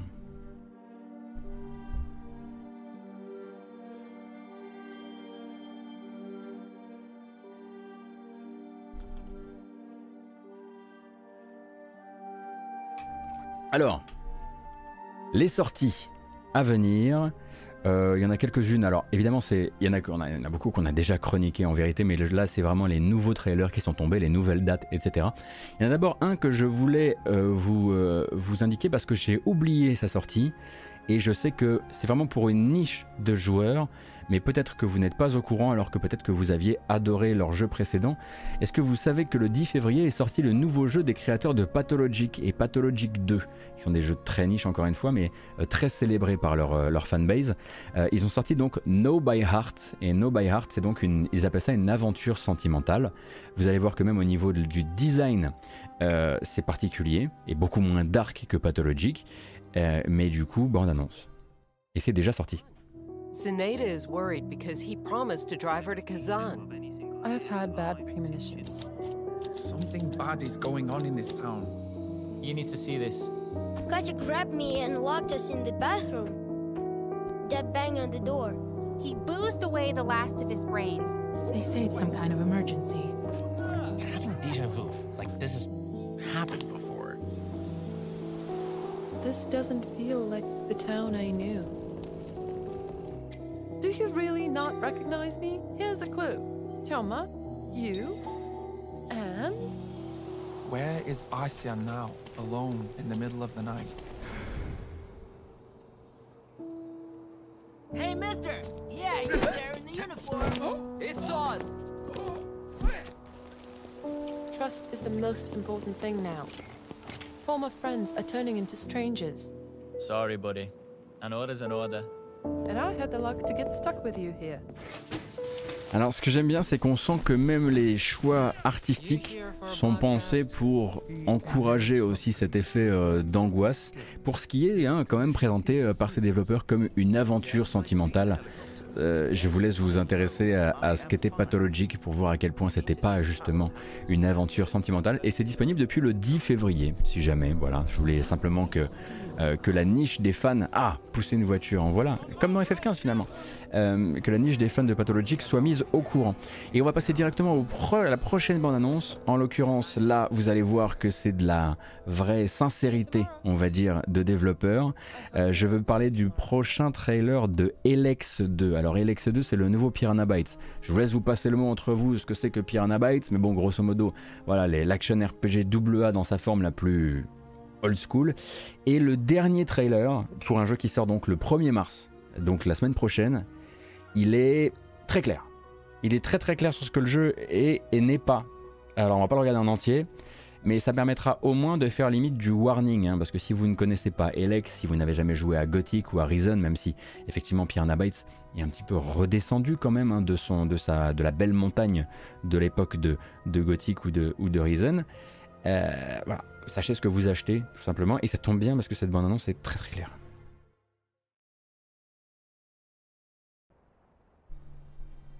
Jax, you're back. Look, I know we've had our differences in the past, but there's a new threat to Magellan that could be the end of all of us. You need to head out there again. You know our planet. There's ravenous wildlife making every step a calculated risk. The beasts are terrifying as ever, from small threats like rock dragons and night shadows to those massive ice trolls. The humans are no help either. Magellan is being ripped apart with all the factions locked in persistent wars with each other. They won't welcome you enthusiastically, especially since you've been away all these years. And now, there are those Et c'est vrai que c'est vrai que la, voix off, on dirait Willem Dafoe, mais c'est pas Willem Dafoe. Alors appelons-le Willem, Willem ça me va, euh, ça me va pas mal. Toujours la même chose hein, chez Piranha Bytes, beaucoup, beaucoup, beaucoup d'ambition et du coup, ben ça reste quand même un tout petit studio qui veut toujours euh, vraiment euh, tout faire, qui ne, qui n'accepte absolument pas la compromission. Donc ça fait des jeux très particuliers, souvent avec une identité et un culte très fort, parce que ben ils veulent absolument faire des mondes ouverts sans avoir l'équipe, sans avoir le budget aussi. et Elex 2 ne sera pas différent là-dessus de Elex 1 par exemple. Euh, peut-être qu'il aura un meilleur destin, mais en tout cas au niveau des animes c'est quand même extrêmement compliqué. Et quand on voit que THQ Nordic continue à mettre vraiment le paquet sur des bandes annonces cinématiques qui présentent un tout, tout autre jeu, même d'un point de vue de la DA parfois. Euh, voilà, je voulais juste euh, qu'on en regarde un petit peu pour que vous soyez simplement prévenus parce qu'on arrivera en post Elden Ring le 1er mars et vous vous demanderez ok qu'est-ce que je vais prendre et si je pouvais me trouver un vrai RPG etc. Attendez à chaque fois avec Piranha Bytes, attendez les tests. C'est vraiment, c'est, il est question de, il en va de votre budget euh, aussi quoi, assez souvent. Euh, le 8 mars arrivera en accès anticipé un jeu que vous pouvez essayer dès à présent euh, sur bah, le Steam Neo Festival, qui nous a proposé de très belles démos hier et on en refera demain matin. il s'agit de Core Keeper et Core Keeper est présenté par ses développeurs comme, donc je rappelle, il arrive en accès anticipé le 8 mars et c'est présenté comme Terraria Cross Diablo. Euh, du coup, on voit déjà, on sait déjà qui va tomber. On sait déjà, on, sait les Mintos, on sait les voilà. Alors quand ils disent Diablo, euh, calmez-vous, hein. vous allez voir que c'est pas de l'horreur gothique. Hein. c'est un, autre style. C'est plus voilà, c'est plus twitchable.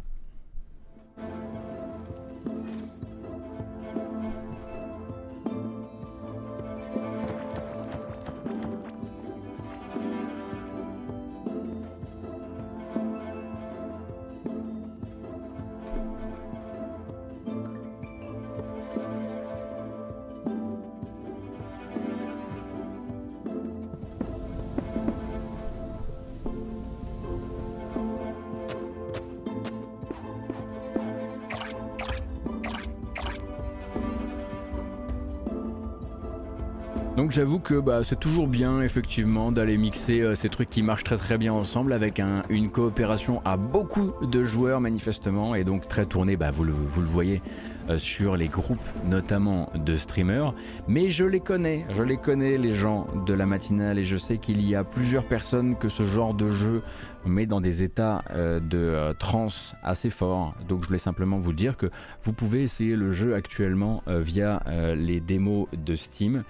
Euh, et comme vous pouvez essayer plein d'autres jeux, oui, moi par exemple, hier je n'ai pas fait Pharaon, on me le demande souvent parce que j'ai tellement parlé, euh, comment dire, j'ai tellement parlé de, ma, de mon amour pour euh, Pharaon original. En fait, le truc, c'est que moi, j'ai déjà eu l'occasion de jouer à Pharaon il y a quelques temps, donc je connais un petit peu l'enveloppe euh, à la fois euh, musicale et artistique. Il manquait encore quelques trucs d'interface que j'irai tester de mon côté, mais effectivement, Pharaon New Era, c'est pas le premier truc que je suis allé streamer parce qu'on connaît déjà quelque part le jeu. Et il faut pas y voir un désaveu du jeu parce que j'ai grande confiance dans le fait que ce soit le remake qu'on attend, en tout cas le reboot qu'on attend. Enfin, non, le remaster pardon qu'on attend, même si très honnêtement avec le recul et avec tout le tout l'amour que j'ai pour le travail euh, fourni sur tout ce qui est sprite de bâtiment, j'aime pas trop le traitement des, des, passants, des agents, des personnages. Je préférais les sprites, enfin je préférais l'effet euh, l'effet old school. Euh, je trouve que les, les, designs des persos sont beaucoup moins intéressants, enfin en tout cas moi m'intéresse moins que ceux des que ceux des bâtiments. Bref, mais des démos vous en avez en en, tout, en, tout et pour tout une centaine. Hein. Donc il y a plein de trucs desquels je vais malheureusement pas pouvoir parler. Je vous rappelle que si vous voulez vous renseigner sur les trucs à faire là de manière assez rapide, vous pouvez vous pencher aussi sur le travail de Celdel. Euh, donc les vidéos de Celdel, mais aussi son Twitter, euh, également sur le travail d'Atomium. Euh, il y a, j'imagine, d'autres personnes que je connais pas sur le Twitch FR et YouTube FR qui sont en train de défricher tout ça ou qui l'ont même parfois déjà défriché avant, hein, parce que la plupart du temps, quand moi j'essaye un jeu en démo sur le Steam Festival, quelqu'un comme Koinski par exemple l'a déjà fait. Et, là, je vous cite que des gens dont je sais très bien qu'ils vont aborder tout ça avec un très très grand sérieux et ne pas voilà expédier les démos. Donc il y a plein de sources actuellement qui vous permettront de savoir quoi essayer euh, dans, dans, cette semaine donc de, Steam Festival qui dure jusqu'au 28 pour rappel 28 février et nous pendant ce temps-là on se tourne directement qui euh, qui quoi quoi comment tu parles qu'est-ce que les mots ne veulent plus rien dire on se tourne vers le 21 mars pardon le 21 mars avec l'annonce de la date de sortie de Itora là comme ça ça ne vous parle pas mais dans une bande-annonce, vous vous direz Ah, mais oui, c'est vrai ce jeu. Eh bien, Itora sera un jeu de la fin mars. Et ça fait envie.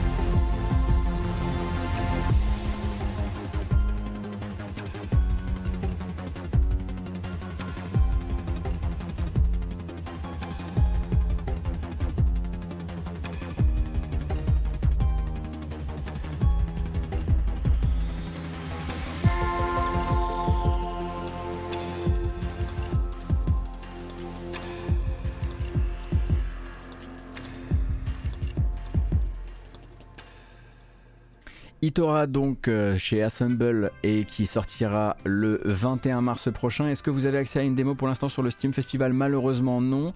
Je suis curieux du jeu mais en même temps je veux quand même faire attention parce que je trouve qu'il y a des endroits qui sont très beaux, d'autres qui le sont moins. J'aime malheureusement euh, pas euh, pas l'interface et il faudra avoir évidemment manette en main.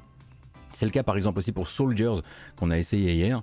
Très chouette Metroidvania euh, avec euh, pas mal de choses intéressantes dans son système de combat. Moi j'ai continué à jouer un petit peu euh, et, en l'occurrence où faut vraiment l'essayer pour voir si c'est votre type de feeling ou quoi que ce soit. Mais j'avoue que depuis que j'ai vu Soldiers, bah, même quand je vois Itora, je me dis putain Soldiers c'est quand même vraiment très très très très beau quoi. Bref, on continue avec deux annonces qui elles n'ont pas de date. Merci beaucoup le Baboui pour les 12 mois et merci beaucoup pour le soutien de manière générale sur la chaîne, ça fait extrêmement plaisir. Le cœur était là avant le pouce, vous avez vu, je me suis raté. Bref. Euh, deux annonces donc sans date. La première, c'est l'arrivée à bientôt, je ne sais pas exactement, sur PS4 et Switch uniquement, d'une Wonder Boy collection. Bah, vous aimez bien, vous, repayer des 25, 30, 40 boules pour des. Hein Pour des portages, c'est. Voilà. Voilà. Nicolas Verlet. Alors, on n'est pas bien?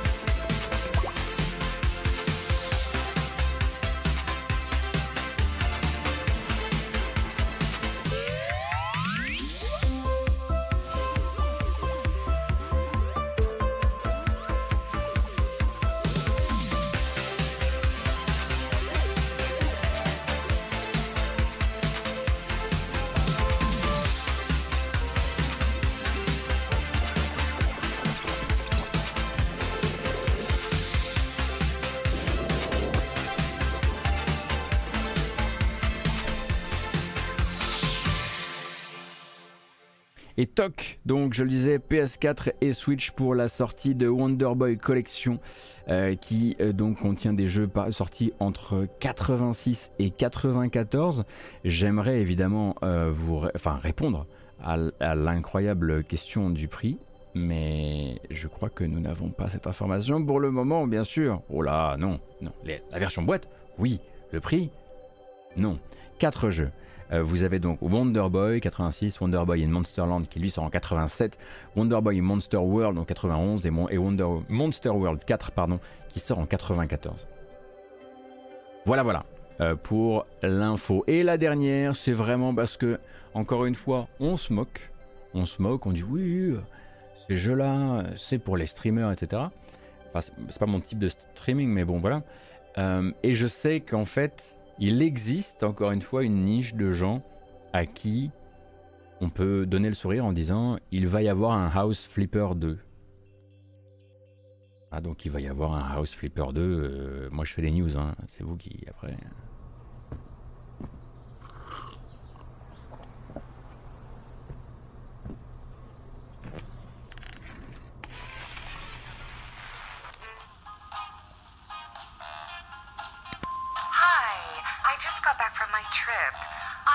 You're supposed to start working on my house today, but before you come over, can you drop by the store and pick up a radiator? It seems my now ex-boyfriend stole mine.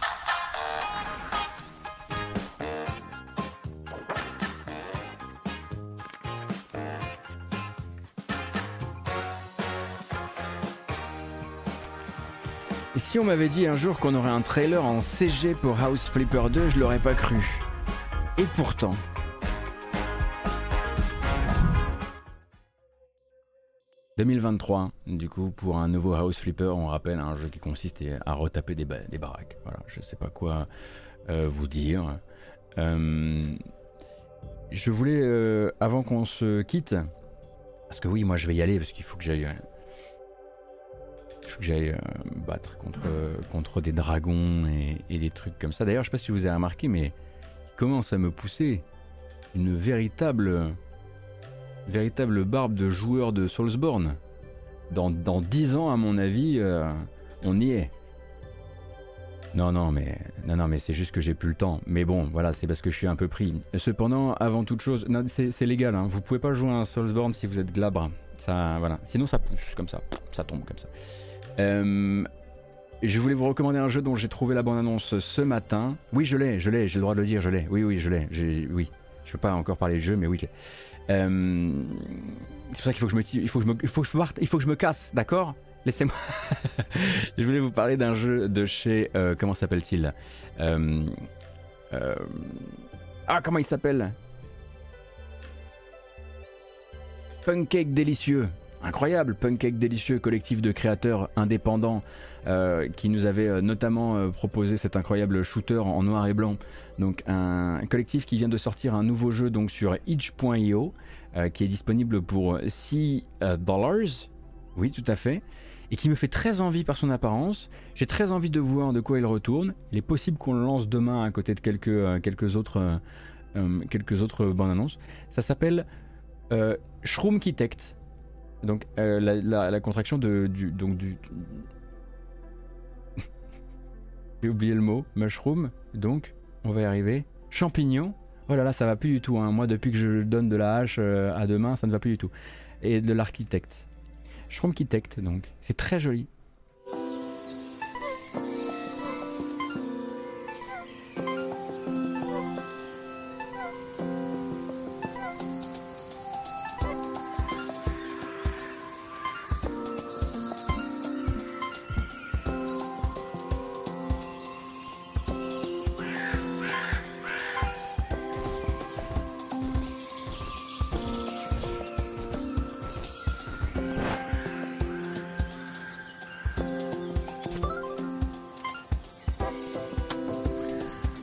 c'est évidemment une expérience aussi hein, d'un point de vue euh, lisibilité, mais j'imagine que quand on est dedans, on est dedans. Quel est le principe de Shroom Architect Eh bien, vous avez ces petits personnages et il faut leur construire une maison à l'intérieur de champignons, en creusant les champignons. Voilà. créer des dioramas avec des champis et du voxel. Et je ne sais pas quoi vous dire à part que c'est suffisamment atypique pour que ça finisse dans les recos de la matinale. J'aimerais bien essayer ça quand même, prendre le temps. Disponible donc sur itch.io ou via le Patreon de Punkcake Délicieux pour 6 euros. 6 dollars, pardon. 6 dollars. Très original et plutôt mignon. Et la BO, il faut que j'écoute la BO aussi. Ça va finir dans la, va finir dans la matinale cette affaire. Euh, eh bien j'ai terminé, moi, l'air de rien. Hein Oui Attendez, il est 11h04 je vais me gagner du temps. Ça veut dire que la matinale arrivera encore plus tôt sur YouTube. Et ça, c'est merveilleux. Euh, ah oui, euh, avant de partir aussi, euh, dans les démos, vous le dites pas hein, parce qu'après les gens nous jugent, etc. Mais dans les démos Steam du Steam Festival, il y a Little to the Left, le jeu où il faut aligner des trucs et ranger pour se sentir un peu mieux dans son corps. Aligner des crayons, des feutres, des trucs, remettre des cadres droits, tout ça, vous voyez? Bon, A Little to the Left, c'est voilà, avisez-vous bien. Parti. Très bien. C'est terminé pour aujourd'hui la matinale jeu vidéo. J'espère que ça vous a plu. Il y aura évidemment, et même si ce sera la journée de lancement de Elden Ring et que tout le monde sera en train de streamer du Elden Ring, il y aura une grâce matinale actu vendredi de 13h à 15h30 rassurez-vous. Je serai également demain, rassurez-vous, là, dès le matin à 9h pour essayer avec vous des jeux. Peut-être Little to the Left, peut-être Shroom Kitek, peut-être d'autres. En tout cas, j'espère que le traitement de l'actu vous a plu. En tout cas, euh, vous étiez là nombreux et nombreux. Merci beaucoup pour ça. Merci pour les follow, merci pour les subs, merci pour votre présence dans le chat, votre bonne humeur, vos questions et vos réponses parce que vous en avez souvent beaucoup plus que moi. Et donc rendez-vous sur YouTube et en version podcast si vous voulez rattraper ça euh, de votre côté. Euh, je vous remercie pour tout, comme d'habitude. Et je vous souhaite une excellente journée. Ne bougez pas, va y avoir un raid. Restez dans le coin.